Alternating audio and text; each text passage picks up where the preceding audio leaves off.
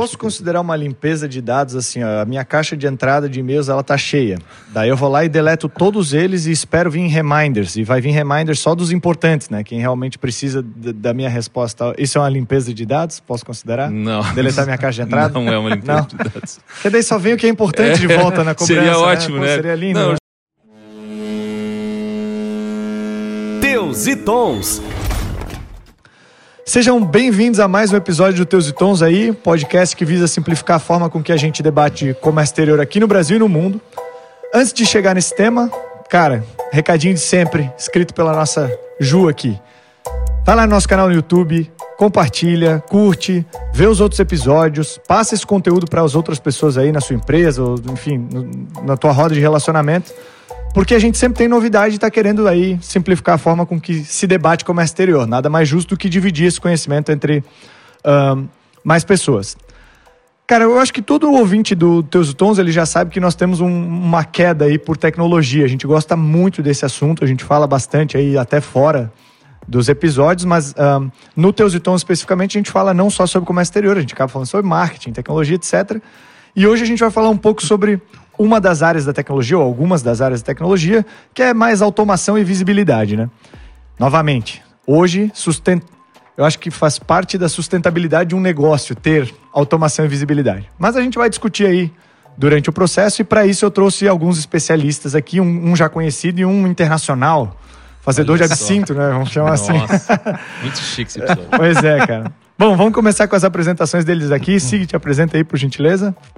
Fala galera, aqui é o Sig, já velho e bom conhecido deste podcast. É, sou da área de computação, né? Tenho formação na área de ciência da computação e, e, e, mestrado e doutorado na área. E hoje estou CEO da Maya Technologies, uma empresa que visa é, aumentar a performance das empresas B2B. E hoje a gente está aí para falar um pouco sobre automação e ver como a gente pode contribuir de alguma forma com o conhecimento, elevar o conhecimento de quem está tá nos ouvindo e vendo aí lavando louça ou né, dirigindo o carro. Dirigindo, tal, é. tomando um absinto. então, é coisa. Depois a gente explica a história do absinto. Vamos, a gente chega lá. Mas vamos embora. Agora aqui do lado dele a gente tem o Pierre. Pierre, te apresenta aí, por gentileza. Boa tarde a todos, sou, sou o Pierre Jaquin, tá? Internacional, é, você fala. É. Falando português hein? É, radicalizado no Brasil, faz 10 anos no Brasil. Hoje eu cuido da, da Project 44 é, na América Latina, tá? Uhum. Que é uma tecnologia de visibilidade de automação tá? para melhorar a eficiência, mas vamos falar depois. Enfim, eu sou, sou formado em, em administração e marketing, tá? trabalhei uhum. muitos anos na França, na Europa, antes de chegar aqui. Também, em paralelo, sou apaixonado por vinho e tenho uma vinícola de champanhe na França. Olha aí, nossa, aumentou o é, nível é, agora. Chique, é chique, é. Muito bom, cara. Um dia a gente chega lá. Chega lá. Mas a gente já tá com o networking bem legal, Eu né? tenho uma cervejaria na região, porque o cara tem uma é, região de champanhe. É, verdade, é, aqui, aqui tem cerveja muito boa. Então, tá, tá. Um, um, dia a gente chega lá, tá? Assim, por enquanto a gente tá fazendo um podcast. A, a Sambir tá daqui, a Sambir é boa. É boa? Gostou? Gosto, gosto. Ah, então aí, ó. Saint Beer é, da região, acho que é de Joinville, se não me engano. É daqui da região. É, enfim, que massa. Bom, para quem não me conhece, sou o Arlon, host aqui do podcast, sócio da Royal Cargo da Maia. Um, toca a vinheta aí, bora pro tema.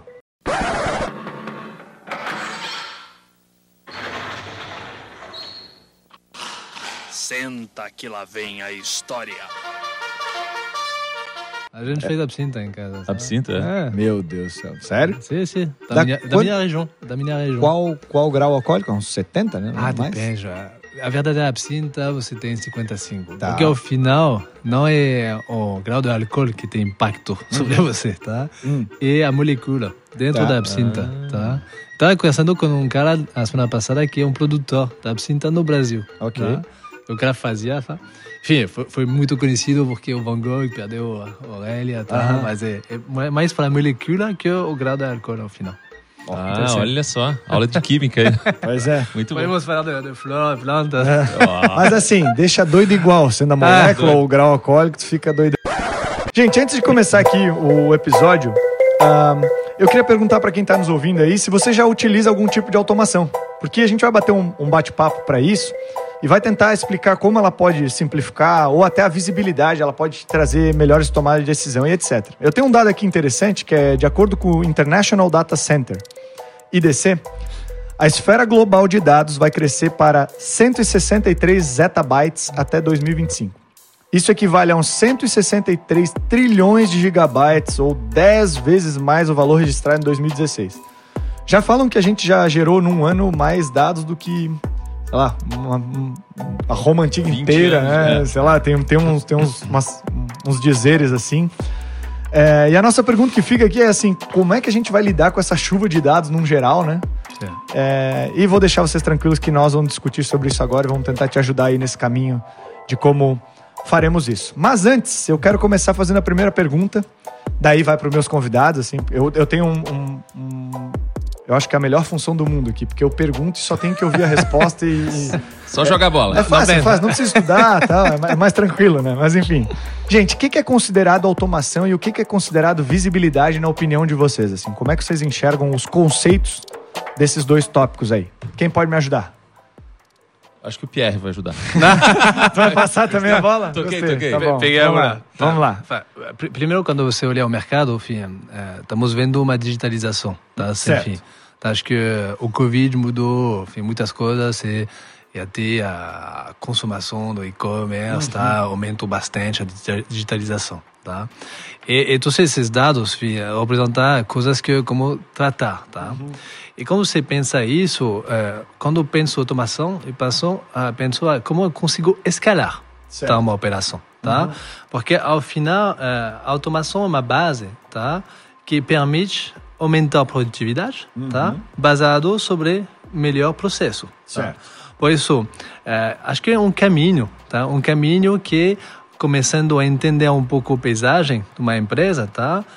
processar, departamentalizar e começar a retrabalhar essa, essa informação para melhorar a coisa, tá? Legal. Acho que, por isso, atrás da automação, ah, os resultados mais fáceis que eu falei é é toda a parte de produtividade. Mas isso, enfim, consegue ajudar sobre monte de outros domínios, tá? Que pode mudar, enfim, a visão da sua empresa, mudar a partir da tecnologia, tá? É, E, quando fa- você falou um pouco do- dos dados, tá? Que estão se multiplicando, tá? Hoje, enfim, se pensamos, tá?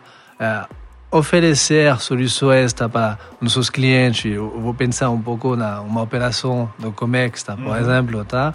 Hoje, os seus clientes têm, enfim, um cliente que começou com você há, há 10 anos atrás, pode ser que tinha dois embarques por ano, tá? Agora tem 20, 100 por mês, tá? Como você consegue ter uma melhor ah, automatização das informações, tá? Como você começar a organizar os dados para que você consiga tomar decisões mais proativamente, tá? Show. tá? Por isso, muda um pouco, acho que muda um pouco esta reatividade, tá? Para começar a classificar toda a informação e usar a informação a um benefício da sua operação. Show Bacana. de bola. Eu acho que aqui tem duas coisas. Uma que foi a leitura inicial que você fez da quantidade crescente de dados.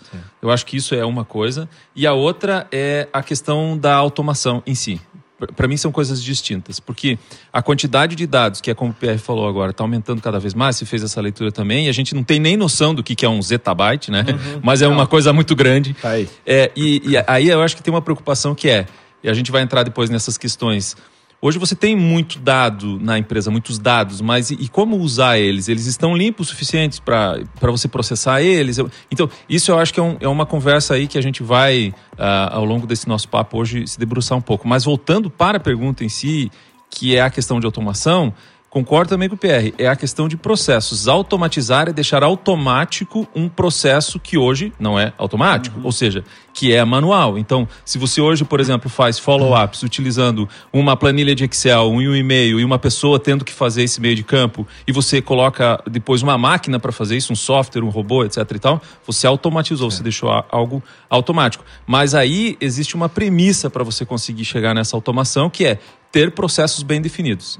Isso é algo que eu quero bater na tecla aí até o final, que é assim, se você não souber exatamente como funciona o teu fluxo, você não eh, vai ser muito infeliz no processo de automação. E o contrário também é verdade. Quer dizer, se os teus processos estão bem definidos, você sabe todos os, os vieses, eh, vai ser mais fácil automatizar. Se tem muito jeitinho no teu processo, cara, primeiro padroniza o teu processo para depois buscar automação. Acho que é mais nesse sentido. E aí, claro, que o resultado vai ser a alavancagem de performance e, e entre outras coisas. Ma- Mas é, é- é completamente isso. Ah, ao final, é, o processo é a base, tá? E, enfim, tem o jeitinho brasileiro que falamos, mas é, volto sempre a qual é o objetivo final, tá? Como consigo fazer este objetivo e repetir este objetivo muitas vezes, um milhões de vezes, tá? Uhum. E isso, a partir do momento que você tem a base da informação, consegue definir o processo, entender qual é o objetivo, você consegue criar automatização. Mas é uma construção, tá? É uma construção do analista baseado sempre a base que você falou, o processo, tá? E, e- e- não tem empresa hoje que pode escalar, tá? Eh, somente com jeitinho. Exato. Que deve ser o que é comum aqui no Brasil, porque eu tenho certeza que chega um chefe ali pro seu colaborador e fala assim, cara, a gente precisa automatizar isso aqui, mas não, não tem um briefing contando o porquê, como, onde, o que, que tem que fazer ou não. E aí vai gerando as frustrações aí. É que ao o longo do- princípio, o princípio da escalabilidade está na organização, né? Você não consegue escalar alguma coisa que é personalizada. Exato. É, se você tem, eu vou voltar nesse exemplo, né? Se você tem para cada cliente um tipo de negociação diferenciada, e eu tô só de valores, né? Nem tô indo muito complexo aqui em produto e tal. É, vai ser difícil você colocar isso numa plataforma para ser escalável, né? E automatizável. Então, eu acho que aí precisa ter até um, um repensar de modelo de negócio, que é o- a questão do objetivo. Que você É, é, eu acho que você tocou um ponto bem interessante, especialmente você está na tecnologia. Se você fala de plataforma, tá? Uma plataforma que o mais a coisa que tem que evitar e até para todos os empreendedores que estão escutando, tá? Acho que tem que evitar a customização. É isso Tá? Porque você começa a fazer uma coisa para agradar uma pessoa, tá? Mas ao final, para esta pessoa, ele quer o copo eh, vermelho, tá? E outro quer o copo amarelo, só que você não consegue padronizar, não consegue escalar, eh, eh, escalar a, a plataforma e entra numa dificuldade. Por isso, cuidado, especialmente na parte tecnológica, tá? Ter, pensar sempre como eu consigo fazer uma plataforma que vai escalar baseado sobre necessidade do mercado versus a necessidade do amigo tá, que quer uma coisa diferente. Sim, tá? Exato, claro. exato. É, assim, ahn, e uma das coisas eu acho que a gente vai comentar também é a parte dessa visibilidade, né? Que daí pra mim é mais como tudo isso que a gente faz no dia a dia pode ser vista de uma forma útil para a tomada de uma melhor decisão ou até ela mais rápida, mesmo que não foi a melhor decisão tomada, você- eu- eu acho que ter mais materialização do que você fez ou que deixa de fazer, certo? Então, ah, vamos dizer que o casamento desses dois aí, uma boa visibilidade com uma boa automação, traz mais efetividade para tua empresa e isso te traz uma série de, de benefícios, vai. Me conta um exemplo de automação aí, por favor. Alguma coisa que vocês veem ou que já vem, que já, já é comum no mercado e de repente vocês. O nosso ouvinte ainda não, não reparou que aquilo é uma automação de alguma forma. No mercado de Comex, eu acho que a gente tem algumas, né? Que, que, porque, por que, que eu tô falando de Comex? Porque o principal ouvinte nosso aí é, é, né, é quem está trabalhando ou, ou pretende trabalhar no Comex. E o follow-up, por exemplo, follow-up que é aquele acompanhamento da- da- das cargas, né, da posição delas, etc e tal. É, existem ainda muitas empresas que fazem um processo manual de vai atualização via WhatsApp, te liga, te manda um e-mail e tal, mas quando a gente consegue colocar isso dentro de um sistema integrado, em que o sistema automaticamente vai disparando esses e-mails para chegar na tua caixa sem a necessidade de uma interação humana, é um exemplo de, de automação. Não necessariamente visibilidade, né? Quer dizer, bom, tem até uma certa relação, mas eu entendo mais a visibilidade do processo aqui quando um gestor, por exemplo, de uma empresa que está fazendo follow-ups, ele está vendo, ó, todo mundo está recebendo os e-mails, 10% deles não abriram o e-mail, tá, isso, isso, no meu entendimento, é aquela visualização de KPIs, né? De é, quem está vendo, né? Versus automação. Acho que aqui é um, um exemplo, não sei se casa. Claro. É, é, acho que, enfim, complementando um pouco o que você falou, acho que a visibilidade serve à automatização. Tá? Vou voltar sobre um exemplo super simples de automatização. Por exemplo, vamos chegar ao fim do ano, fim, tem todas essas festas, Natal, tudo isso. Por isso, a automatização vai ser, ok, um grande varejista vai fazer importações, tá, de um monte de produtos, tá, e a partir dos produtos que vão chegar, já fazer o planejamento automático para as diferentes lojas, tá, para ter o estoque disponível em função da demanda, Claro. tá, e para fazer as vendas. Isso para mim é automatização do processo baseado sobre uma um, produto que está chegando, por exemplo, de fora. Quando você começar a colocar visibilidade, a visibilidade, tá? Ela, ah, enfim, depois, enfim, é um tema grande, mas ela permite, tá? Não somente de saber, tá? Onde está a carga, tá? Mas começar a integrar esse dado de quando vai chegar a carga para que eu consiga automatizar o meu processo de recepção da carga, de planejamento, e depois ser, pegando este varejista, planejamento para automatizar como distribuir esta carga para as diferentes lojas, quando e ter um fluxo mais rápido. E quando você começar a melhorar este processo, a ter, a ter uma maturidade, pensando neste exemplo, ok, eu sei agora que o meu barco vai chegar no porto tá, de Itajaí amanhã, Amanhã vai ser complicado. A segunda-feira, É. tá? Melhor. Ah, a segunda-feira, eu sei quanto tempo eu preciso para descarregar o container, tá? Eu sei quando o caminhão tem que ser, na hora certa, e já faço todo o planejamento de distribuição pra, e de transferência dos produtos. E assim você começa a usar, tá?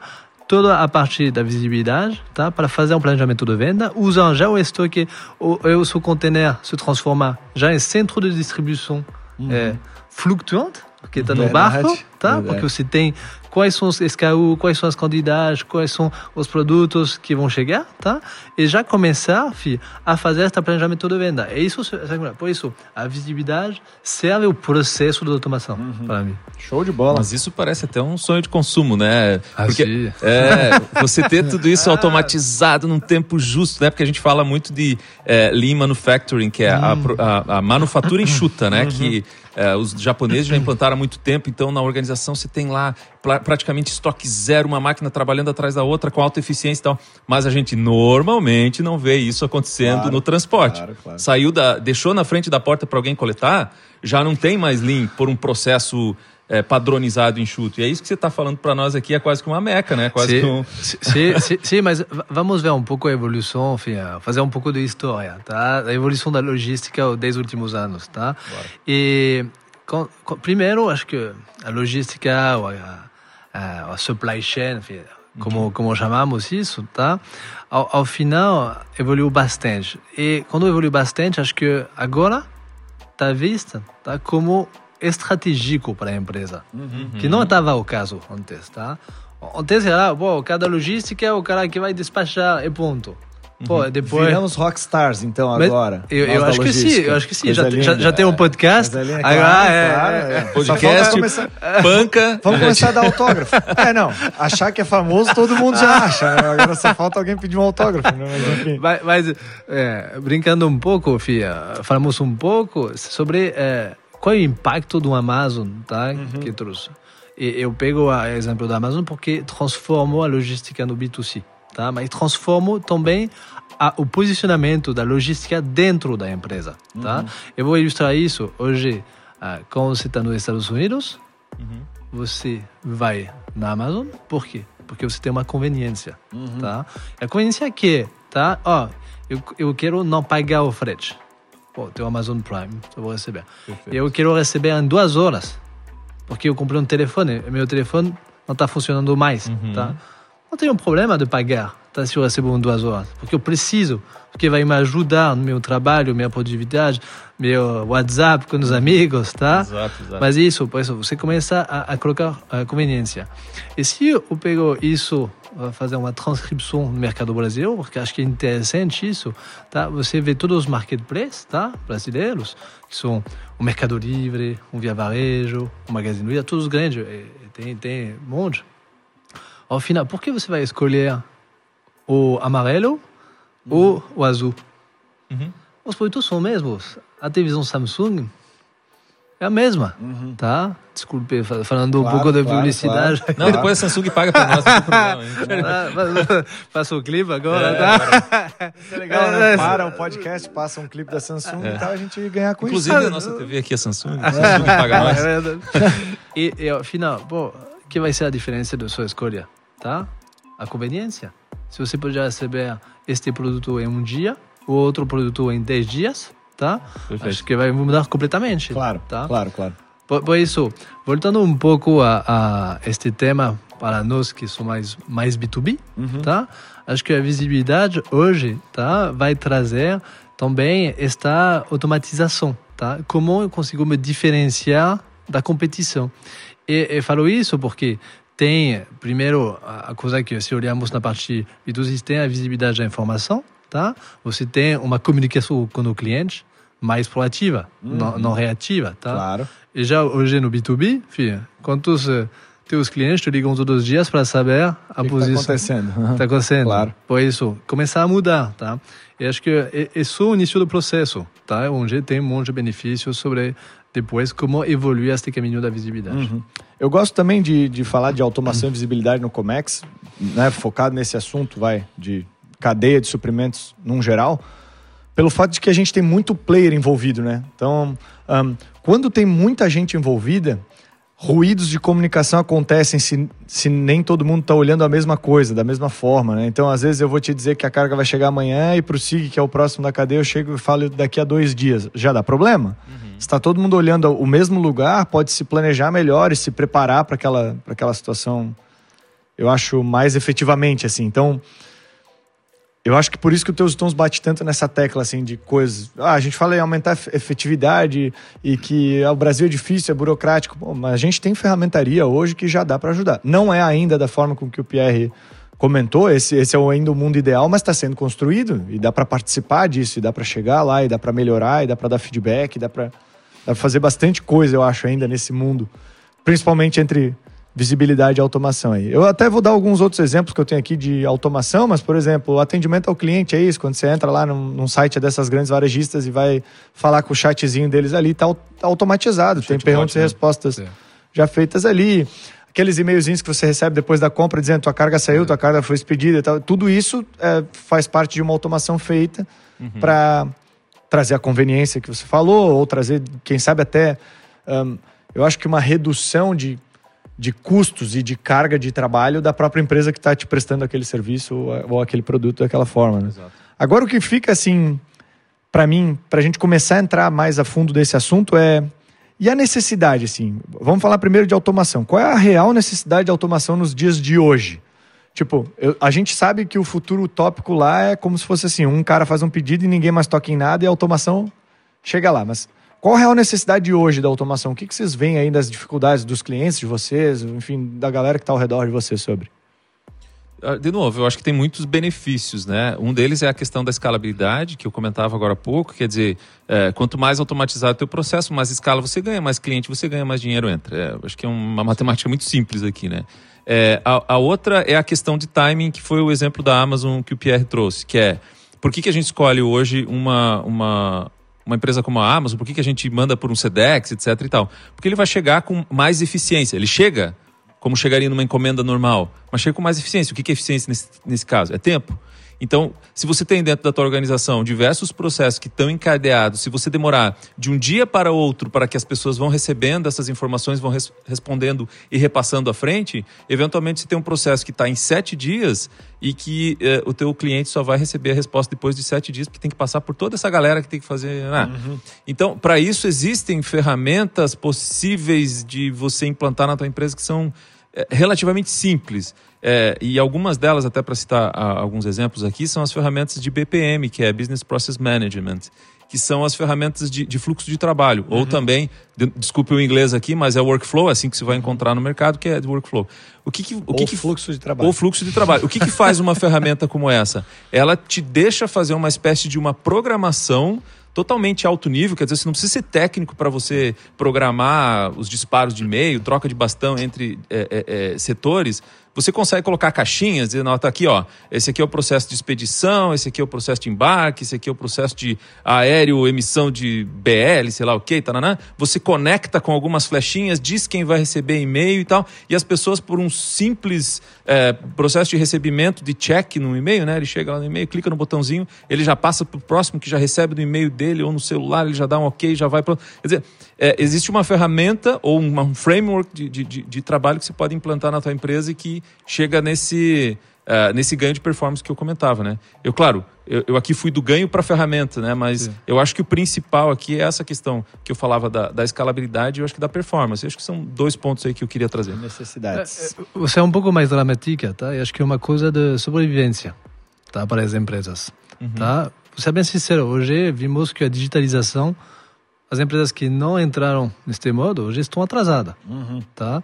Isso quer dizer aqui que você não consegue ter automação do processo, porque eu estava falando, tá? Tem ainda muitas empresas que trabalham com papel todo, tá?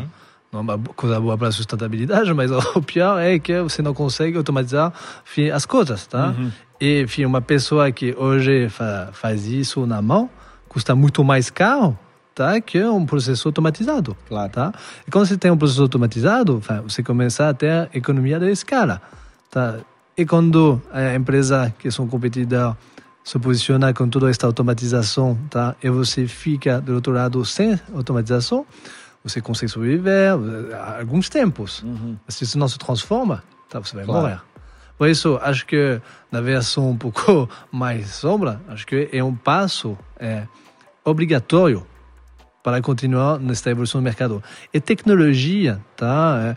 É, falamos muito processo, automação, mas atrás disso a base é processo e tecnologia, tá? A tecnologia, tá, faz que é, a velocidade de execução é muito mais rápida, tá? E as empresas que não vão sobre este caminho de tecnologia, tá? Eu eu tô fico preocupado, né, tá? E vemos que tem empresas fi- que é, grande, continuam um pouco só a parte é, varejo, mas que demoraram tá, a bascular na parte digital, ou ter uma conveniência do e-commerce, ou ter uma operação uh, omnicanalidade, comprar no online, receber no físico, no, na, na loja, ou enfim, vai na loja e o digital vai te entregar. Os caras que não conseguiram oferecer esse tipo de soluções estão atrasados. E estão eh, longe tá, da, da competitividade de um outro varejista. E estão começando, seja a ser vendido, seja a, ser, a desaparecer. Tá? Por isso, acho que, eh, e para mim, um, uma coisa que é uma base. Eh, se você quer crescer, se você quer ser na, na ponte, tá? automatização eh, baseada sobre processo de tecnologia é o dever de cada empresa. Show. Uma das coisas que eu gosto também dessa parte de automação, além de, assim, economiza tempo, dinheiro, como vocês já falaram, né? Traz, traz esse ganho de escala, o que é, o que é muito bom. Mas eu, eu gosto também nessa parte de. Eu acho que ela ajuda a reduzir erros. Porque, em tese, é assim: no teu processo, toda vez, vamos dizer, eu comprei essa caneta no, num- numa varejista. A gente está usando as varejistas como exemplo, vai, vai nessa. Eu comprei essa caneta. No meu processo diz que depois da compra efetuada, eu tenho que avisar o cliente assim: obrigado por essa compra, essa caneta, o seu pedido veio esse, você pagou isso, em breve vamos te informar sobre o transporte. Se isso é automático, aquele, aquele computador, é- essa automação ela não vai esquecer de fazer. À medida que tu fez o pré-requisito, que era comprar a caneta, ela vai fazer isso. Um ser humano pode esquecer. Ele pode ter sido chamado para fazer alguma coisa, ele pode ter eh, ficado doente aquele dia, ele, ele- pode fazer. Pode acontecer, acho que N problemas para o cara, de repente, não enviar aquele e-mail. Então, eu acho que ele traz essa segurança de que os, os teus processos vão ser feitos, independente da, da situação, assim. Uhum. Minimiza a falha, né? E minimiza bastante falha. Minimiza muito, sim. Da- das experiências que eu tive e que eu tenho até hoje, dentro da- das próprias empresas, traz um, um ganho de, eu acho que de certeza, de que o processo será feito. E, e- acho que um ponto importante tá, que, que temos que falar, ao final, pessoas algumas vezes fazem a confusão entre, ok, ah, mas vou substituir o trabalho da pessoa.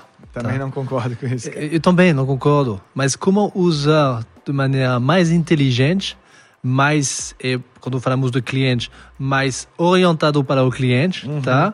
Um valor, tá? Que, porque o valor não é mandar um e-mail que você obrigado, obrigado pela compra. O valor é qual o carinho que você pode trazer, quais as ofertas que pode oferecer em paralelo. Ah, comprou um celular, vou oferecer uma capa de celular, tá? Ou vou fazer um financiamento, tá? E como o, o, serviço que você pode dar é onde tem valor das pessoas, tá?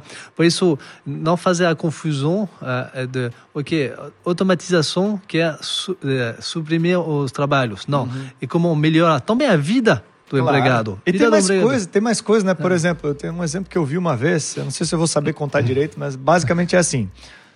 Quando a gente tinha lá e andava a cavalo, daí tinha umas pessoas, um para cuidar e limpar o cavalo, o outro para arrumar a ferradura do cavalo e tal. Quando chegou o carro, continuou precisando de humanos para fazer as coisas. A diferença é que o cara, a habilidade de limpar cavalo já não era mais tão necessária e começou para arrumar motor, para trocar pneu e tal. Então, o trabalho ele tá ali, né? Ele só vai evoluir assim. Então, não é Claro. mais tu mandar o e-mail e sim tu ter certeza de que o e-mail está sendo enviado para a caixa certa, tu padronizar o e-mail num design massa, tu alguma outra coisa. Certo. Eu, eu, eu não vejo assim falta de trabalho humano no mundo hoje. O que falta é a gente se adaptar à nova necessidade baseada nas novas tecnologias que vão surgindo. Claro. Algumas coisas antigas não precisam mais ser feitas e paciência. Tinha cara que era especialista em gravar CD. E, e ao fim, Tinha cara que acendia as lâmpadas antigamente em Londres com uma vela e passava toda Isso, noite para acender. Cara, é claro que é evolução. É- é- acho que é um assunto, acho que é, é, de uma forma em geral as pessoas já conseguem entender que é um contexto ultrapassado essa discussão que é vírgula, não né? sei, vírgula. não sei, é. é, vírgula, o cara que né? continuar falando isso tem que tomar uma chinelada. É, tem que tomar uma chinelada. Faz né? parte. assim, ahn, em tese, cara, o que, eu, o que eu vejo é que caminha sempre paralelo, assim. Sim. A cada nova evolução de um lado, necessi é, é necessidade que o outro lado evolua para aquele mesmo ponto, entre tecnologia e, e trabalho, Sim. vamos dizer, humano, assim, no geral. Mas que mas, também, enfim, quando olhamos um pouco tudo, estamos falando eh, desse tema de inovação, automação, tá, visibilidade. Quem dirige a tudo isso é o cliente, tá? E a, expecti- a expectativa dele, tá? Por isso, ao final, ah, você como eh, empreendedor pode se adaptar ou não a ele, mas ele vai ao serviço que se adapta ao melhor para ele. Claro. E acho que a base para ter um serviço diferenciado é como automatizar, como Uhum. ter uma melhor visibilidade no parte do comércio, como ter mais serviço, como focar mais sobre ele e não sobre o, o processo internal, tá? E é um, eu acho que é um ciclo vicioso, assim, porque. Vamos dizer, vai, eu vou tentar usar um exemplo assim. Vamos dizer que eu ahn, ouvi meu cliente, o meu cliente falou, pô, eu quero ter mais acesso em tempo real às coisas aqui. Então eu vou lá e crio um portal para ele com pushes no celular dele que ele tem acesso em tempo real. Então eu fiz uma automação lá pro cara e hoje ele, ele vê isso. Mas ao mesmo tempo, depois disso feito, eu tenho que arrumar minha casa, e eu tenho que talvez padronizar o, o meu processo, eu tenho que organizar a minha própria automação da casa para dentro. E aí tu começa a perceber que não só tu gera valor pro teu cliente ou atende a expectativa dele, como tu também faz o teu processo ficar mais barato e mais efetivo e mais E aí vai indo assim, gerei um valor pro cara, gerei um valor para mim, gerei um valor pro cara, gerei um valor para mim, e a tua empresa vai Exato. prosperando, né, da forma com que se espera, eu acho. E, e acho que uma coisa que, que é interessante que você falou, você traz benefício para a empresa, mas diretamente também para os empregados. Claro. E você traz, se você traz melhoria para ele, traz felicidade. Se traz felicidade, traz engajamento, É traz cultura. E é assim que as empresas hoje, e a cultura sabemos hoje, enfim, que é no centro de todas as grandes empresas. Tá? E Quando eu falo em grande empresa, não é tamanho, tá? Da da empresa que tem um engajamento forte, tá? Porque isso faz a diferença. Claro. Total, total. E reposicionar também, né? A pessoa que trabalhava lá na operação disparando e-mail todos os dias, e a função era essa, ele acaba até sendo grato de um, um robô disparador, porque ele passa a, a atuar num, um- numa outra posição de operação, mais para analista, mais para network, contato com o cliente. Ele começa a acompanhar o cliente e diz: Ó, eu vi que você recebeu os e-mails aqui e tal, tá tudo certo contigo. Quer dizer, um, um tempo que você não tinha antes para desprender com o cliente, que é teu principal eh, ativo, e por causa de uma automação. Então, eu acho que é esse, essa é uma grande sacada, né? Quer dizer, a gente melhorar a qualidade do cliente. Vocês falavam também sobre olhar para o cliente, colocar ele no centro eh, do processo. E aí lembrava também, eh, quando você estava comentando, a gente estava falando sobre personalização. E, e- e isso é meio que uma é é uma cilada no começo para quem está empreendendo numa startup tecnológica, vamos dizer assim, né? Porque você tem, de um lado, os clientes te pedindo algumas personalizações e com dinheiro colocando em cima da mesa. Ó, se, você, se você fizer isso aqui para mim, colocar esse copo aqui vermelho, eu te pago tanto. O outro oferecendo tanto. Quando o cara está começando, ele fica naquela sinuca, né, cara? Será, que, eu, será que eu demito o É, cliente, é. né? Ou, ou será, Será que, eu esses faço 3 mil reais valem Pô, esse chamado, né? é, então, no começo é aquela. a- a- aquele xalalá. Mas como é que a gente mitiga isso? Tendo certeza de para onde nós estamos indo. E para isso existe um, um trabalho prévio que é tentar entender o mercado. Muito embora a gente não saiba efetivamente, é, é porque normalmente uma startup tenta atingir um mercado que é novo, né? Você não sabe exatamente como vai se portar lá na frente, mas ouvir clientes, potenciais clientes, futuros clientes antes e ter essa, essa dimensão do que realmente é a dor deles, que vai fazer sentido, eu acho que é importante para continuidade e daí chegar naquele momento e dizer pro cara, não, infelizmente vermelho a gente não faz porque a nossa meta é só entregar copo preto aí 10 milhões até o final do ano que vem, né? Ma- Mas é, eu acho que a partir do momento que você consegue passar essa visão para o seu cliente, entender que ao final ele vai ganhar um benefício, porque se ele- você faz o copo vermelho para ele, que não consegue fazer outros produtos que podem beneficiar para ele, consegue, mas é verdade, como todo empreendedor, tá? No início. Você quer tudo, é, né? É, é, é, uma, é um drama. Porque, É um drama, é um drama. porque você não sabe É. que fazer, tá? Mas também, enfim, até um, um conselho para os empreendedores que estão escutando, tá? Trabalhar com mentor. Tá? Uhum. Trabalhar com pessoas que têm mais experiência, porque esse tipo de coisa, tá? São tipo de coisa que pode, é, enfim, é, dar sucesso ou fracasso de uma, de uma startup. E como é que a gente acha um mentor? Hoje, fico no, no, Imagina se ele fala, me liga. Só me Você liga. quer ser meu mentor? Porque eu tô, Só- só me tô querendo empreender na área de vinhos É, e... tá, e absinto. e absinto. Ah, enfim, é difícil. Mas e aí? Não, mas é. Mas é, acho, acho que, enfim, primeiro, acho que, eh, por exemplo, Santa Catarina tem um monte de eh, eh, empresas que ajudam a startup a fazer.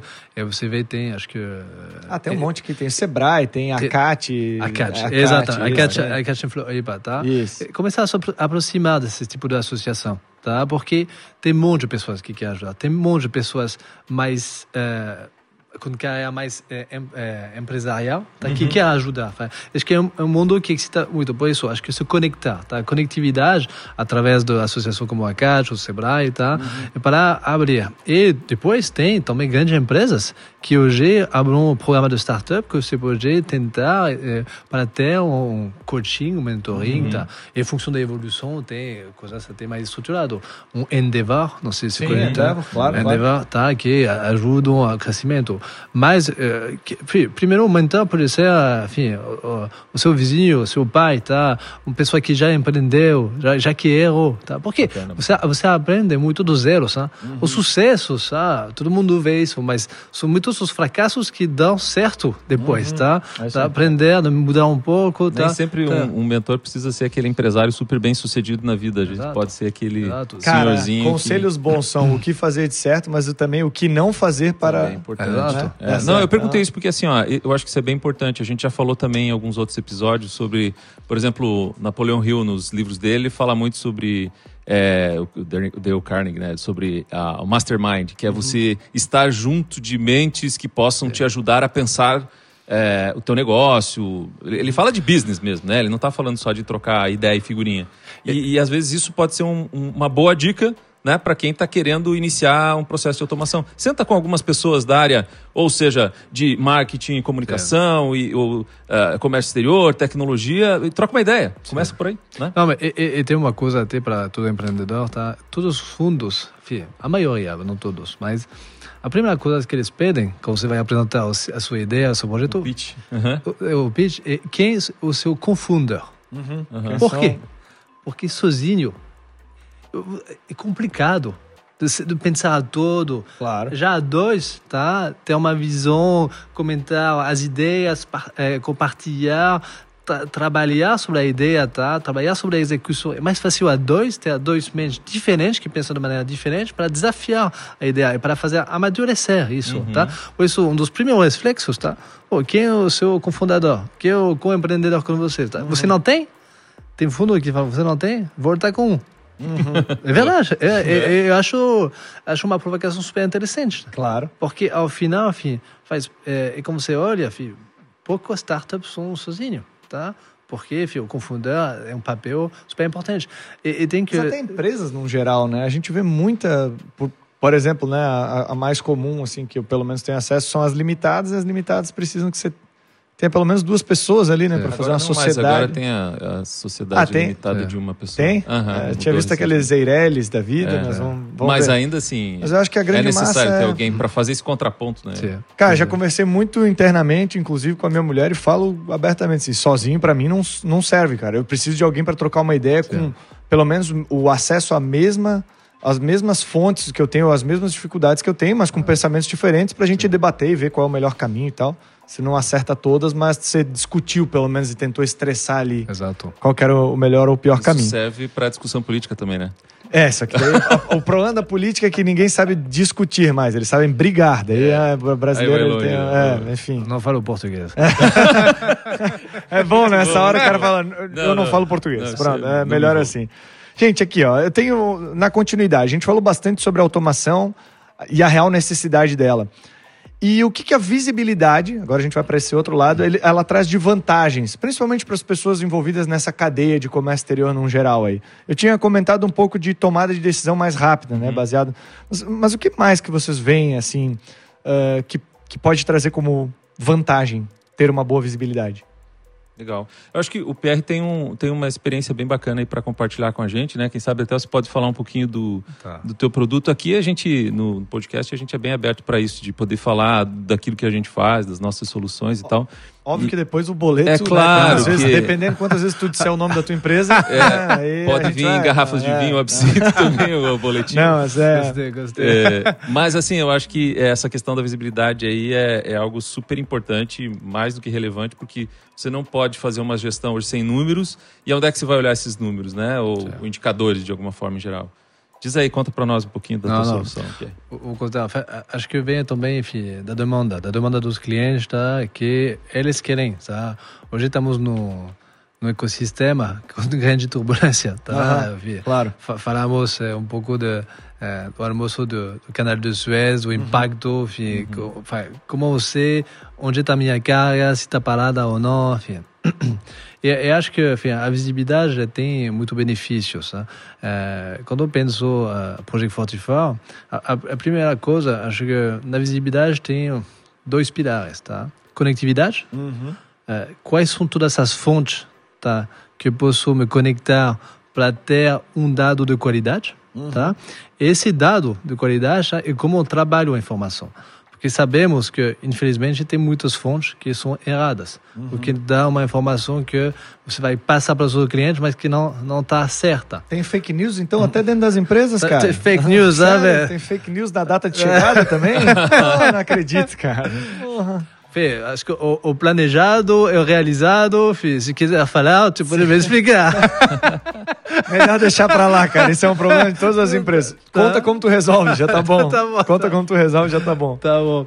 A, a, a gente, enfim, eh, integrando um pouco todas essas fontes de dados, enfim, eh, a parte eh, do Comex, vamos falar para, com os armadores, enfim, na, na, por exemplo, também toda a parte de geofencing do porto, que quer dizer, mapeamos todos os portos no mundo, tá, para saber quando o barco vai chegar, tá, para saber quando ele vai eh, chegar no porto e depois fazer o desembaraço do container. Mas depois também eh, medimos também quanto tempo, tá, em média, para este porto o tempo de descarregar o container. Por que estou falando isso? Porque ao final todas as informações tá que você quer saber, você a visibilidade te permite tá de antecipar as suas ações, de mudar uma operação reativa tá para uma operação proativa, tá? O primeiro efeito você ganha automatização, porque se você saber a informação, você consegue compartilhar dentro do eh, internamente, mas também fora você consegue melhorar os processos e assim, enfim, ganhar efe, eh, eh, produtividade, eficiência. Eficiência. Obrigado. Se não souber a palavra, fala em francês mesmo. Nosso É, ouvinte é, vai, vai. o nosso ouvinte é É, poliglota, tá tudo tá, certo, tá, tá, Pode. tá, ok. Mas de- depois, eh, pegando um pouco os exemplos, tá? Ok, você tem uma informação que você comunica que não está correta com o seu cliente, tá?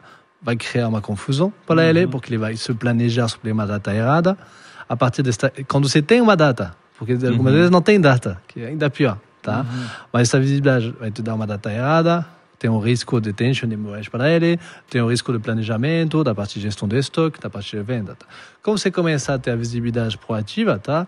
Se você, quando este barco vai chegar no porto, quando vai, o, o meu container vai ser descarregado, consigo planejar, consigo planejar a minha, minha, minha linha de fabricação da planta, tá? Quanto custa uma planta fechada, porque não tenho visibilidade, tá? Claro. Um dia Perfeito. Tá. Ajuda total no planejamento, principalmente. Planejamento, planejamento. Depois, a visibilidade. Vou pegar um exemplo de um grande varejista muito conhecido nos Estados Unidos que trabalha com a gente na Europa, onde temos em tempo real o tratamento de todos os caminhões deles, são 4,5 milhões de caminhões no ano, tá? Na, na Europa. E eh, na Europa tem muita subcontratação. Tá? Isso quer dizer, pô, a Braspress contratar a, a Primor, tá? A Primor contratar ah, uma transportadeira da Itajaí, específica. É, tá. Até, Subcontratação até. de Exato. subcontratação. Exato. E o cara estava começando a perder a visibilidade. tá? Por isso, tudo que estava chegando no centro de distribuição dele, tá? Ele não sabia quando vai chegar, tá? Não sabia se ele podia vender, porque podia chegar hoje, amanhã, daqui cinco dias. Tá?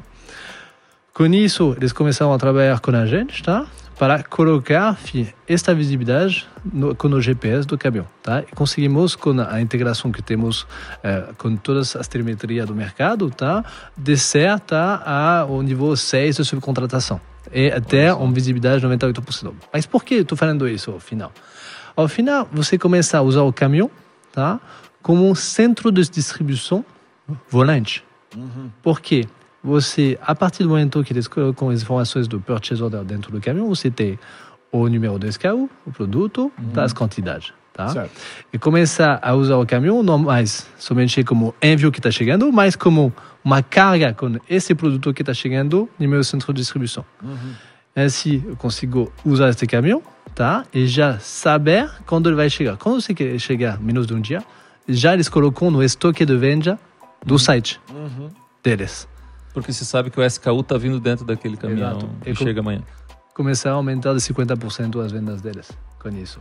Que bacana. Mais isso, o caminhão, como você começar a usar o caminhão como centro de distribuição ao final, Claro. tá? Você reduz o metro quadrado do seu armazém, você reduz o seu Pode custo fixo, Já ser vendido, já só entrar no outro caminhão e ir embora. e você começa a fazer cross-docking, tá? Por isso, reduz muito, tá? O fluxo de caixa, tá? Que tá Sim, armazenagem e entre outros. Exato. E Pode- movimentos, né, cara? Imagina que se o cara não tem essa visibilidade, ó, o caminhão vai chegar com a carga dele, ele vai descarregar, botar dentro do armazém dele e achar uma praça lá para colocar aquela carga. Daí amanhã vai ser vendido, ele vai pegar aquilo, vai movimentar de novo, vai botar dentro de um caminhão e vai. Se ele tem essa visibilidade, ele tira de um caminhão e já coloca no outro. Exato. Olha quanto movimento é. automatização, quanto movimento que você ganhou, porque em vez de colocar, pegar o produto, colocar no armazém, estocar, tá? depois desestocar, colocar no caminhão. Então você já ganhou um processo. Enfim, por isso, a logística, com a visibilidade, começa a, a partir do momento que ela está integrada.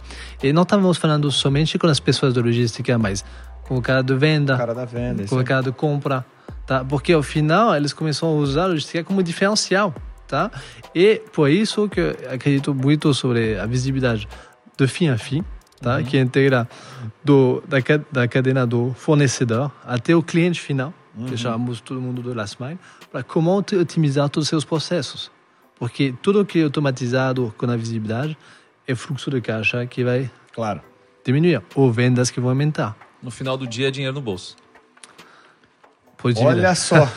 Simplificou cinco horas que o Pierre tava falando, do falando isso, né? Achando que, ah, pô, Dinheiro no bolso. Né? É, mas show de bola, é verdade mesmo, cara. É, Eficiência- é, é isso que se busca.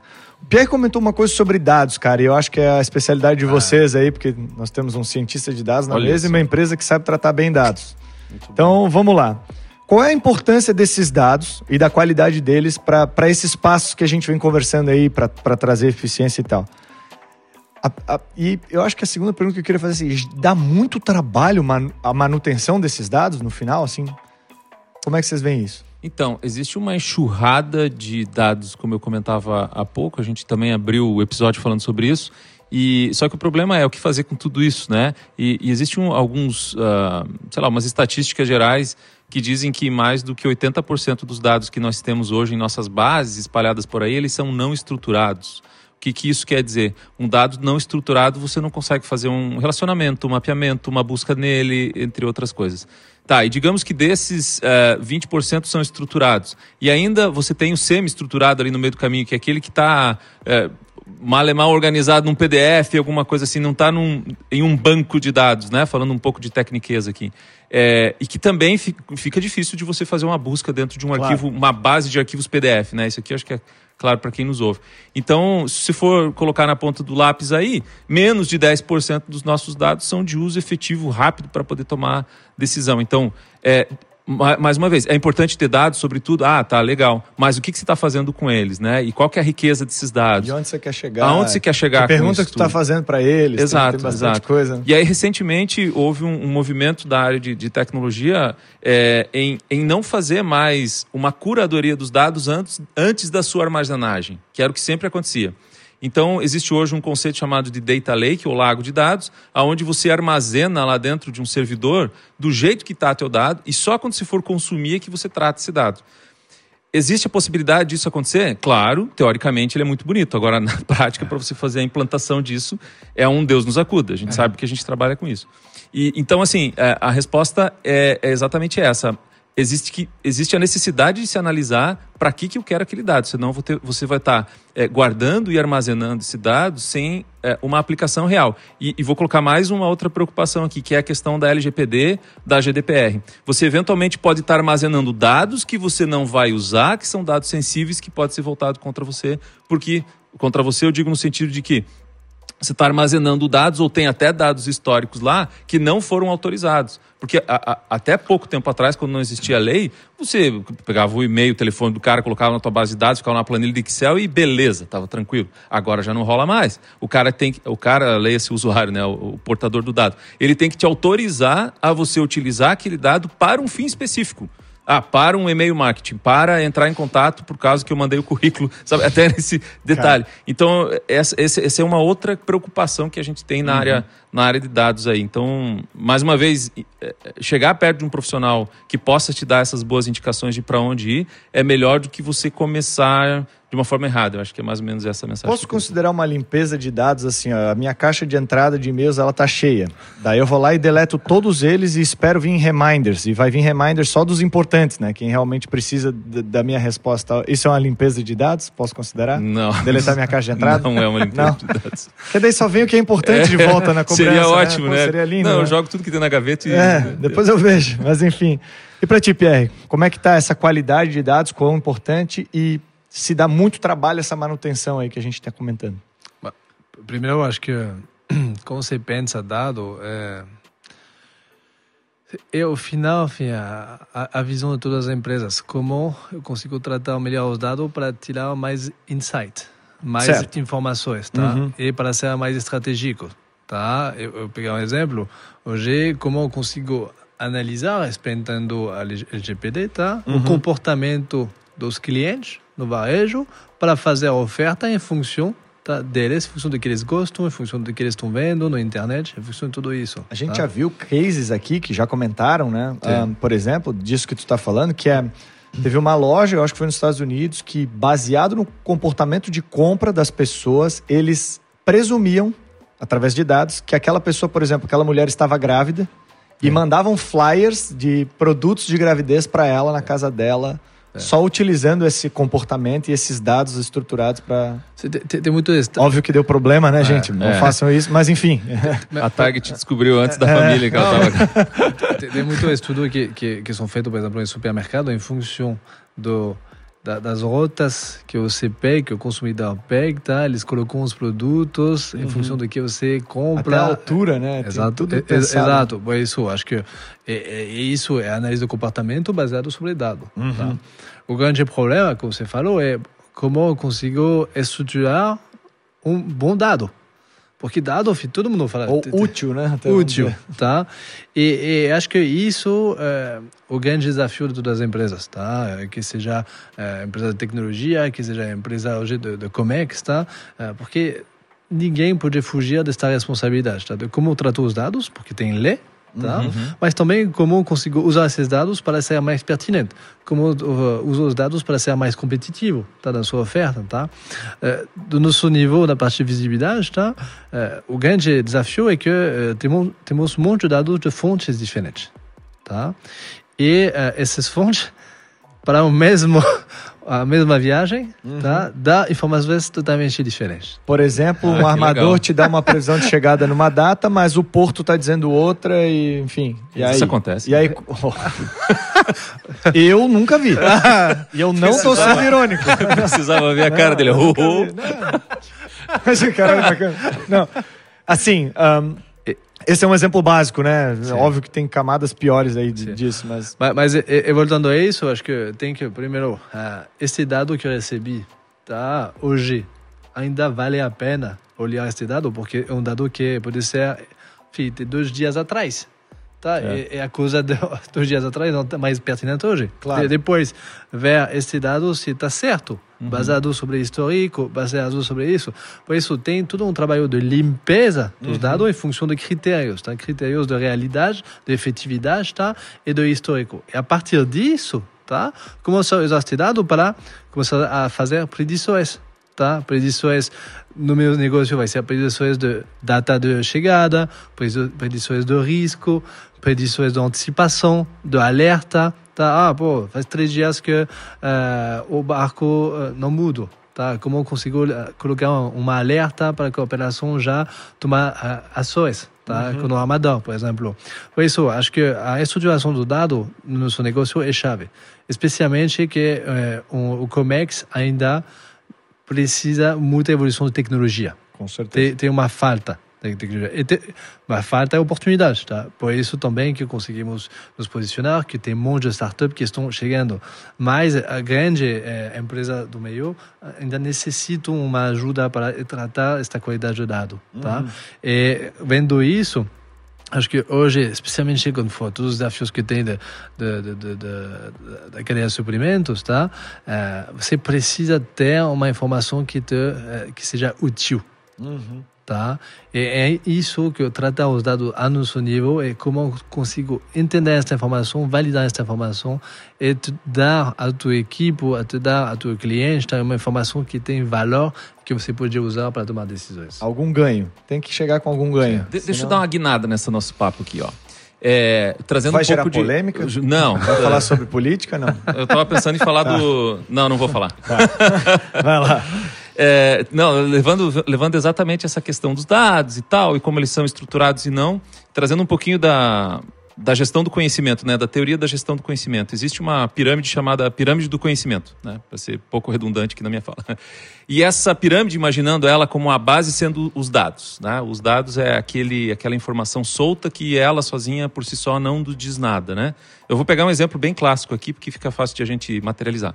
Você tem lá um número 23, outro dia, outro, desculpe, outro dado que é Florianópolis, outro, outro dado que é uma data e assim por diante. Então, eles soltos não te dizem nada. Se você subir uma escala nessa pirâmide, que é, é o nível da informação, então de dados a gente vai para informação, o que é a informação? É o dado processado, filtrado, é, de alguma forma você processou esse dado como é que a gente pode tomar como exemplo aí? Se eu tenho aqueles dados soltos lá. É, eu pego aqueles dados, organizo, filtro e digo que ah, dia 5 de fevereiro em Florianópolis vai fazer 23 graus. Aí eu tenho uma informação. Uma informação, portanto, é um conjunto de dados, dando uma de professor Pardal aqui, né? Estruturados e processados. Beleza. Qual que é o próximo nível da pirâmide? É conhecimento que é a organização dessas informações, a filtragem, o processamento delas. Então, Sim. quando eu tenho uma cadeia de informações, que é o que a gente consegue fazer no Comex hoje com dados históricos, que é assim, ó, eu tenho lá, vamos usar de novo aquele mesmo exemplo da, da temperatura, né? né no, no dia de hoje está fazendo 23 graus. No mesmo dia, Uh, um ano atrás fez 40 graus, a outro fez 45 graus. Então, quer dizer, eu tenho um conhecimento aqui que hoje a gente está com pelo menos uma média de 20 graus a menos do que o padrão. Aí eu tenho conhecimento. E aí a escala sobe, né? Vai para inteligência, sabedoria, etc e tal. Inteligência competitiva, que a gente fala tanto. Mas eu quero ficar na camada de conhecimento, que é hoje muito falado dentro das organizações, que o principal ativo é o conhecimento, etc e tal. Lá, lá. Agora eu vou puxar a brasa para o meu assado aqui. A Maia, ela entrega uma solução para a gestão do conhecimento dentro das organizações, que é um dos principais ativos. Quer dizer, a gente encontrou uma, um gap que é exatamente como manter dentro da organização o nosso conhecimento, o conhecimento organizacional. E, e, até uma pegada um pouco de learning, assim, de aprendizagem, né? Porque veja bem, qual que é o gasto que você tem hoje com a contratação de um profissional? Né? Ele tem uma curva de aprendizagem no Sim. seu onboarding. Isso tema tempo e tempo é dinheiro. E a mesma coisa da perda desse conhecimento. Quando a pessoa sai, ela leva consigo um conhecimento tácito que está na cabeça dela que ela não externalizou em lugar nenhum. Então, com uma base de conhecimento como essa, um local onde se tenha ele centralizado e com uma ferramenta de busca e ainda um assistente inteligente que te ajude, né, como se fosse uma inteligência artificial ali te ajudando a, a dar os próximos passos, você consegue gerenciar melhor uh, o teu conhecimento dentro da organização. Então, eh, no final das contas, o que eu quero dizer assim, dado é uma coisa importante, etc e tal, mas, de novo, qual é o fim disso, né? Para que, que você quer usar? Ele e como que é se tornar um conhecimento, pelo menos. Exato. E como é que você vai transformar ele em conhecimento? E ainda por último, né? É, como é que você vai manter esse conhecimento dentro da tua organização? Se você quiser saber mais, fale comigo no final.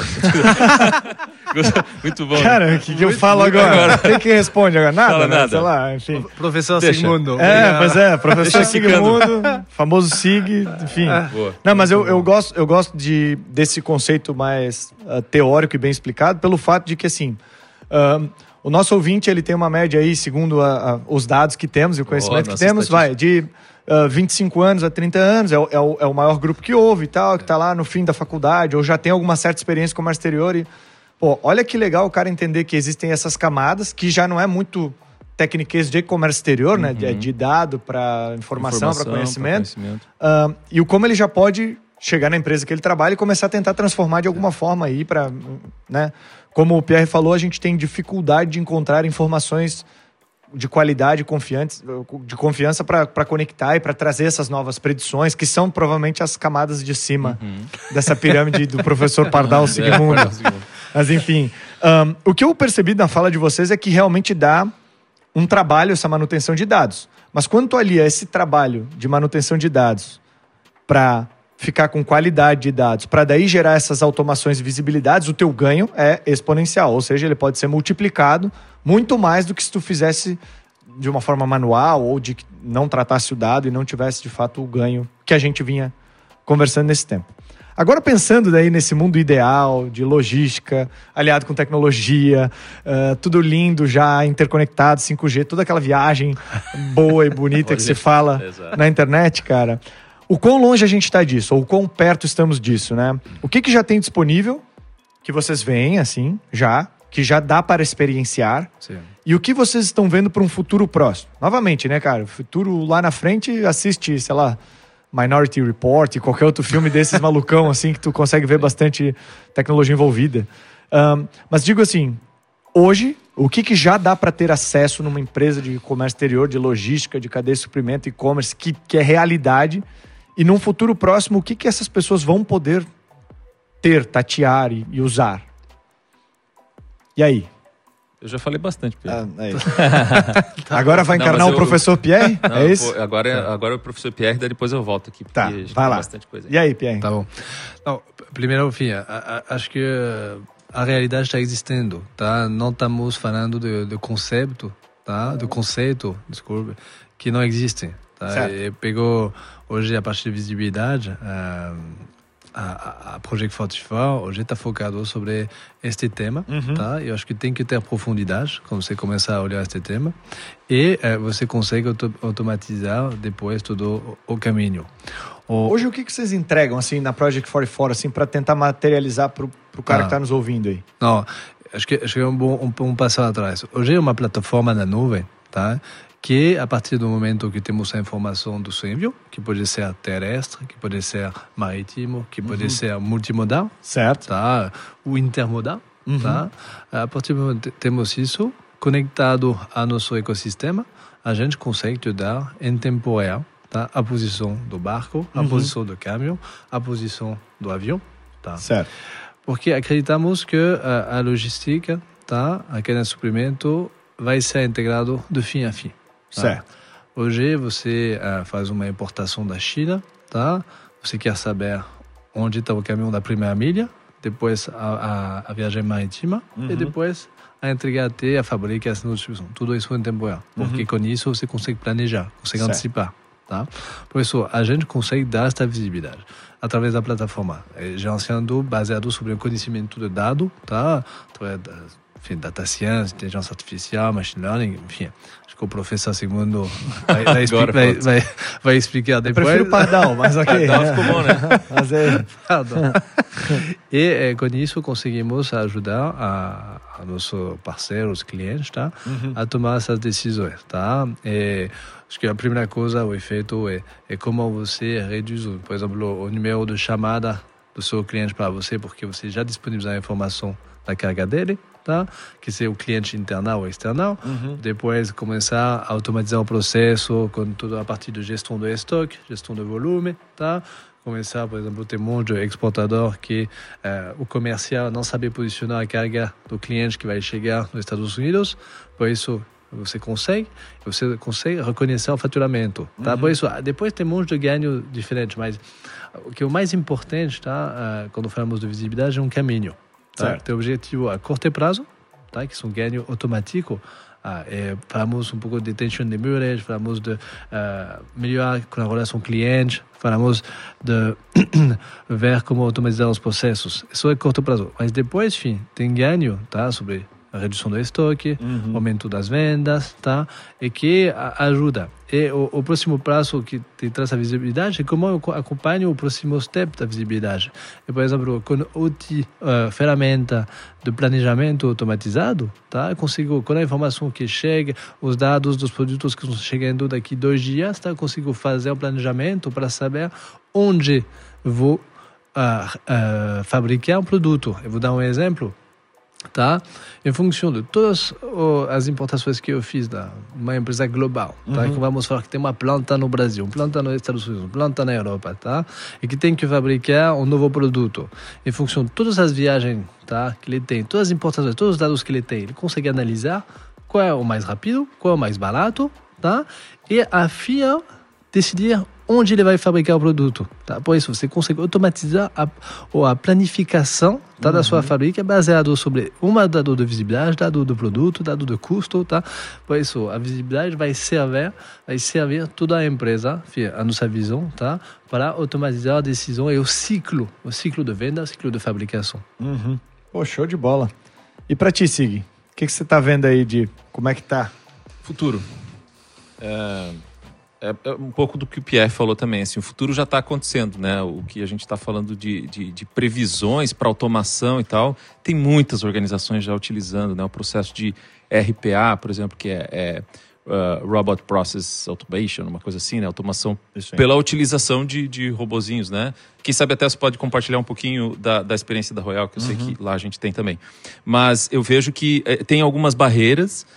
É, uma delas eu já citei, que é a questão da legislação de dados, e, e vejo que as, as empresas estão muito de braços cruzados ainda para o que pode acontecer. Eu acho que tem assim meio de um deixa que eu deixo. Ainda ontem a gente estava conversando com alguns advogados sobre isso, porque a gente não está vendo efetivas ações em torno disso, porque de alguma forma vai ter um gasto, né? vai ter um custo. Você vai ter que fazer um diagnóstico lá da tua empresa para ver se, se ela atende já essa questão da legislação de dados e depois vai ter uma adequação. Então tem um investimento em torno disso. Mas a perda também ela é muito significativa se a gente não tomar uma ação. Então acho que esse é um, um ponto assim super de atenção em relação ao futuro. Até a gente tem um, acho que um episódio ou uma live sobre LGPD, né? Perfeito. Eu acho que temos aí, se você procurar no YouTube ou no Spotify, você vai Isso saber aí. tá no canto superior coisas. direito da tela. Cara, pior que eu não sei nada disso, né? Eu não participo da edição, o cara não sabe que, onde falar, onde clicar, mas tudo sei, bem. Mas assim, soltando. é. Procura aí sobre isso, que aí você assiste esse episódio e vai saber não só o que é necessário, mas também o quanto vai te custar não se É. preparar para. Acho é bem importante. interessante. Mas Perfeito. desculpa te interromper. Não, imagina. E, e- e além dessa questão da legislação de dados, quando a gente fala de futuro, eu acho que ah, ainda tem algumas utopias em relação à troca de dados, porque as empresas são muito reticentes em trocar dados. Quem sabe, até o Pierre depois ainda pode comentar um pouco sobre isso, mas é, é, quando a gente fala de cadeia logística, eu não estou falando de um dado que está só meu aqui, sobre a minha alçada, né? Eu tenho que buscar isso de um armador, de um despachante aduaneiro, de um, eh, de um agente de um cargas, porto. de um porto. E, e- e você conseguir esses dados é o primeiro passo aí que já é um bloqueio. Então, por isso que eu acho que o nosso futuro pode, de, de toda essa interconexão, etc e tal, o BL eletrônico tal, que todo mundo já vem falando sobre isso, né? Ainda é uma coisa que deve se arrastar um pouco por causa das, das manobras políticas e estratégicas das empresas que têm mais informação e que não querem deixar isso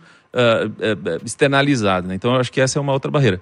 É, eu falei de muita coisa positiva, mas a gente também tem que falar dessas que são barreiras aí para a questão da automação. Então, são esses dois pontos que eu queria falar sobre a questão do futuro, mas eu acho que valeria a pena se comentar um pouquinho da, da questão do RPA, se você não se importar. Claro, não. É porque, na verdade, sim, né? Quando a gente até, até a gente veio conversando isso no almoço, principalmente eu e o Pierre, porque o SIG chegou atrasado, né?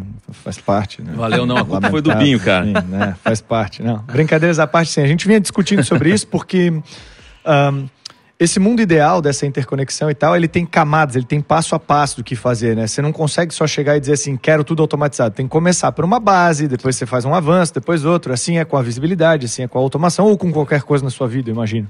Ahm, E a nossa experiência com, com, com essa parte de RPAs, que são processos robóticos automáticos, tentando traduzir para um, um português aí, claro, uh, foi meio assim. A gente começou primeiro a entender os dados que tínhamos, utilizar o histórico para trás, para entender o que fazíamos. Depois a gente começou a ver quais são os nossos processos, mapeamos e fizemos meio que uma árvore processual. Bem simples assim.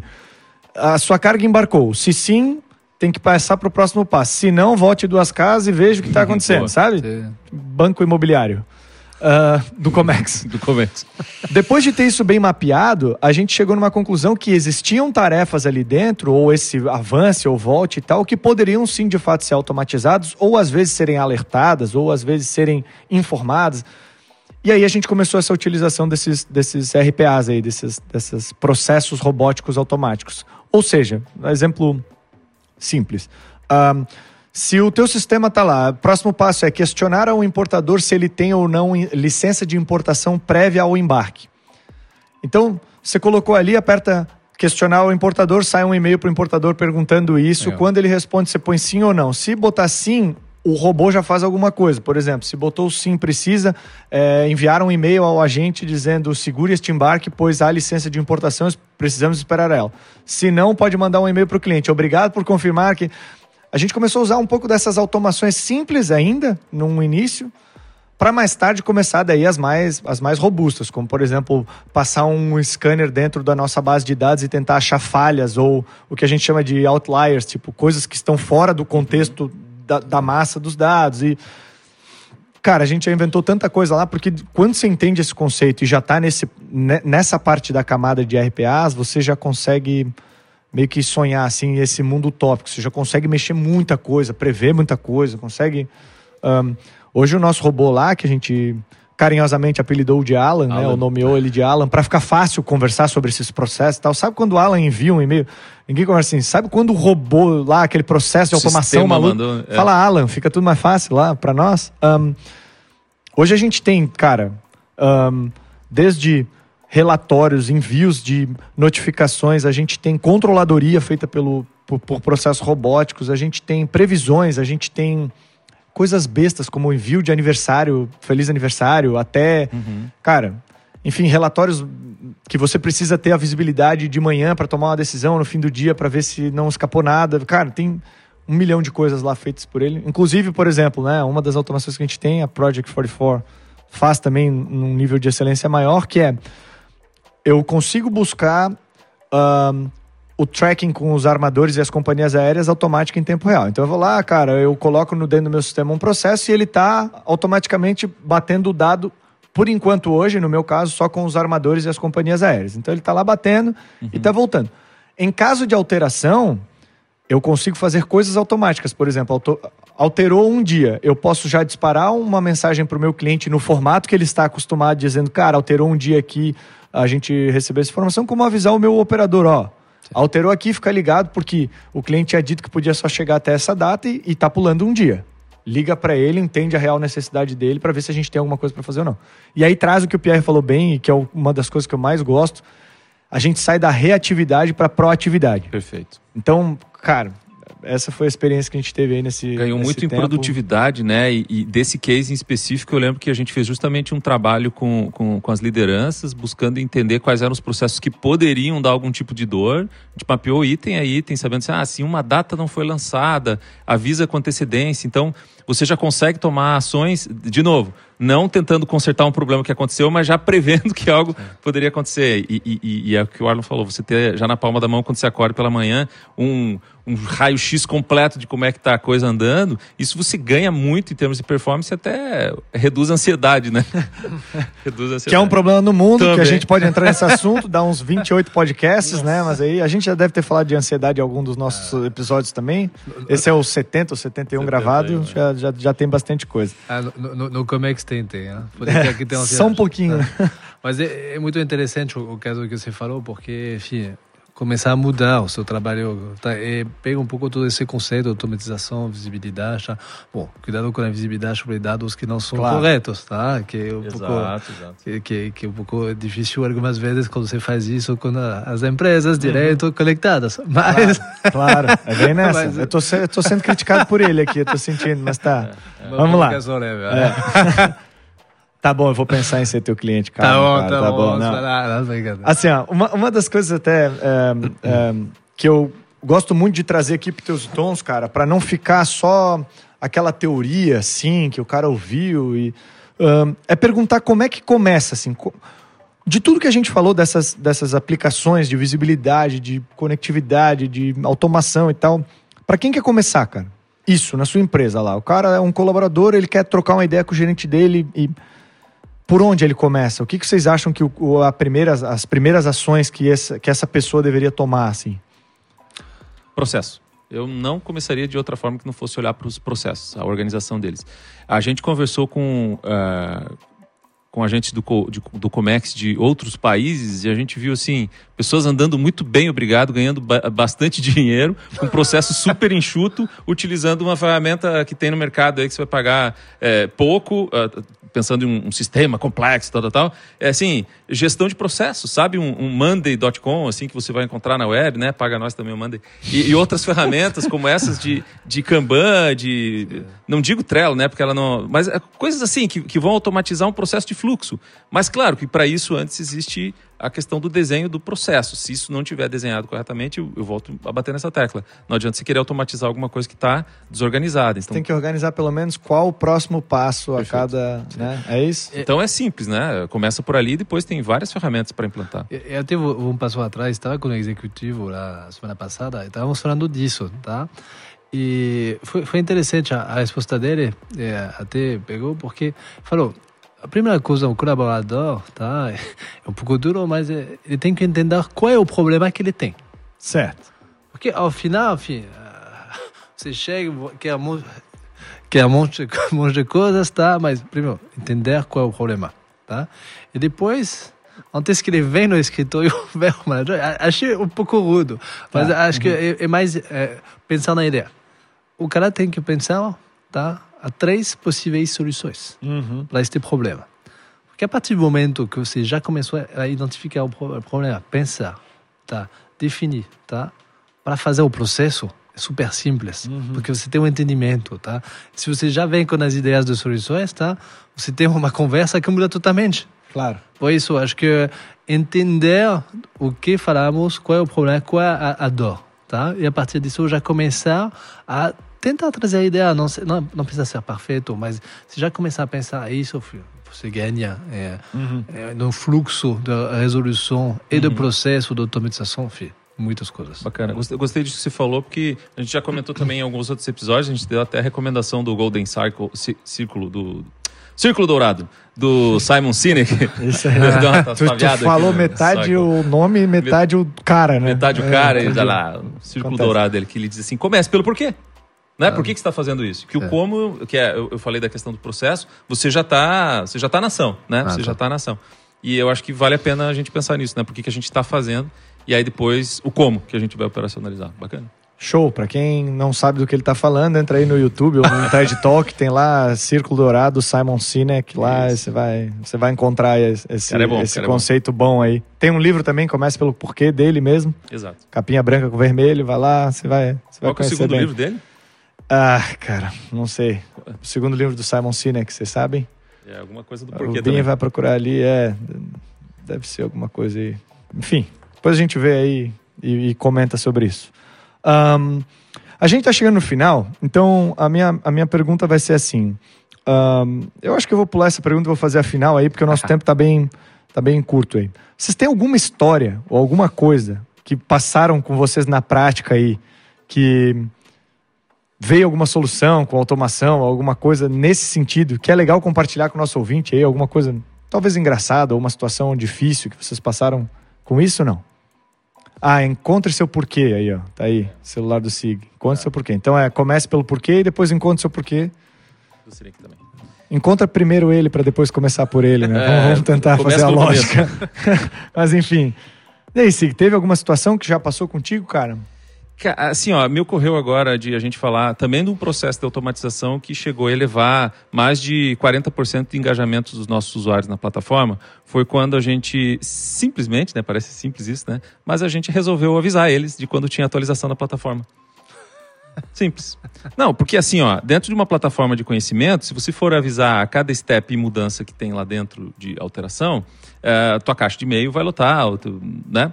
Mas quando você possibilita com que o cliente ele diga quais é, das trilhas dos artigos e daquele conhecimento que tem lá dentro ele quer acompanhar, ele quer seguir, a qualquer alteração ele quer estar sabendo sobre, e a gente envia isso para o e-mail dele, uh, você faz com que as pessoas participem mais da plataforma e, e aumente o engajamento. E nisso a gente conseguiu um aumento de minimamente 40% de engajamento. Além de, a gente também reduziu o tempo é, é, de, de, troca de informação interna. Então, vamos dar um exemplo aqui. Eu coloquei lá dentro da plataforma de conhecimento um, uh, um passo a passo de é, como você vai fazer? Como é que a gente faz eh, quando a gente vai viajar e a gente tem que fazer prestação de Política contas? de, de viagens corporativas. Política ser, de viagem. Isso. Então tem sempre alguém lá do departamento de pessoas que é interrogado umas duas, três vezes por dia. Oh, onde é que faz mesmo? Onde é que entra? Onde é que clica? Onde é que... Ah, e, e esse procedimento, uma vez escrito, estando dentro da plataforma, e a pessoa com, e, e, e a organização com o hábito de acessar essa plataforma, você não precisa mais ir até a pessoa. Isso já está em algum local centralizado. Então você reduz também o tempo e que também tempo de, de funcionário é, é, dinheiro, a gente pode estar tá investindo em outras áreas, né? Então a gente teve tem esses dois casos aqui. Só avisar por e-mail já aumentou 40%. Só, só um aviso, a gente já conseguiu um aumento de, de 40% de engajamento. É, indo um pouco sobre toda a parte da automação tudo isso, até é, uma história real que eu vi, vi com um cliente. Ao final, enfim, é, entregamos, foi uma vida inteira, entregamos um produto revolucionário, enfim, que achávamos que estava perfeito. Enfim, certo. Então, sabe, orgulho, tá? Uhum. Entregamos, vai funcionar, tá, tá. tá. E, ao final, enfim, eh, começamos a ver, três semanas depois, o cliente não estava satisfeito, não estava. E o grande erro que, que fizemos lá e que vimos depois tá? é como acompanhar a, a mudança como acompanhar os usuários à mudança. Por isso, a, a, a verdade a, a, aqui é mais ok, a automação que estamos falando, ela muda também os processos dentro da empresa sobre as pessoas. Tá? Cultura, tá? né? Cultura, tá? E uma coisa que você não pode esquecer é as pessoas dentro disso, uhum. tá? Meio disso, tá? E isso que chamamos change management, tá? Que as consultorias ricas falam, uhum. tá? A gente Tem uma fala, palavra em português normal a, a, para a os... gente falar acompanhamento na mudança. Isso, pode ser. Gestão da mudança. É. Tá. Aí os caras Mas falam... é mais bonito falar inglês, é, né? mais, é, fica mais coach. É né? mais caro. Cobra mais, é isso? fica mais caro. Cara, mereço. isso, isso é, é, é, uma coisa fixa. Para concluir, é, estratégica para o sucesso do projeto. Tá? Uhum. Por isso, vimos, uh, depois de, de trabalho que refizemos tá? com, o, com o usuário, com esta mudança dentro da empresa, um impacto totalmente diferente, tá? e um engajamento da empresa cliente tá? que, que foi sensacional. Tá? Mas o erro que fizemos tá? é, é não pensar nisso na primeira vez. Bom, uhum. ótimo. Show de bola. Eu vou me abster desse coisa, porque eu já falei tantas histórias engraçadas aí ao longo do nosso podcast que Cara, uma mais, uma menos. Eu, eu vou dizer para vocês que eu já tive um amigo que fez aquele delete ali que eu comentei nos e-mails anteriormente e ficou esperando só os reminders depois para ver o que de fato ele tinha que fazer. E funcionou. só não façam isso nas suas empresas, principalmente nas que eu estou participando, tá? Por gentileza, não façam. Mas enfim. Cara, queria agradecer vocês pela presença. Um bate-papo, eu acho que extremamente importante, interessante. É bom a gente bater mais. Uh, cabeça e, trocar ideia sobre, esse, sobre isso. É o presente, né? Apesar de é. todo mundo falar, ah, o, futuro é a tecnologia. Cara, é o presente. A gente já está atrasado, baseado nas mudanças e nas necessidades que temos, né? A gente correu bastante aí por causa do Covid, mas acho que não foi o suficiente, assim, para resolver os bons problemas que temos ainda no mundo aí. Quero agradecer todo mundo que ouviu a gente até aqui. Fiquem ligados nas nossas redes sociais, vocês já sabem, o nosso conteúdo também está no YouTube agora, então você consegue ver a gente aí e as nossas cabeças. Você consegue ver as nossas cabeças, inclusive, já no Spotify, né? Eu acho que eles lançaram a ferramenta e, e tem alguns episódios aí que a gente já botou. Curte, compartilha, passa aí para todo mundo que acha que é interessante passar esse conteúdo. Muito obrigado, valeu e até a próxima. Deus e Tons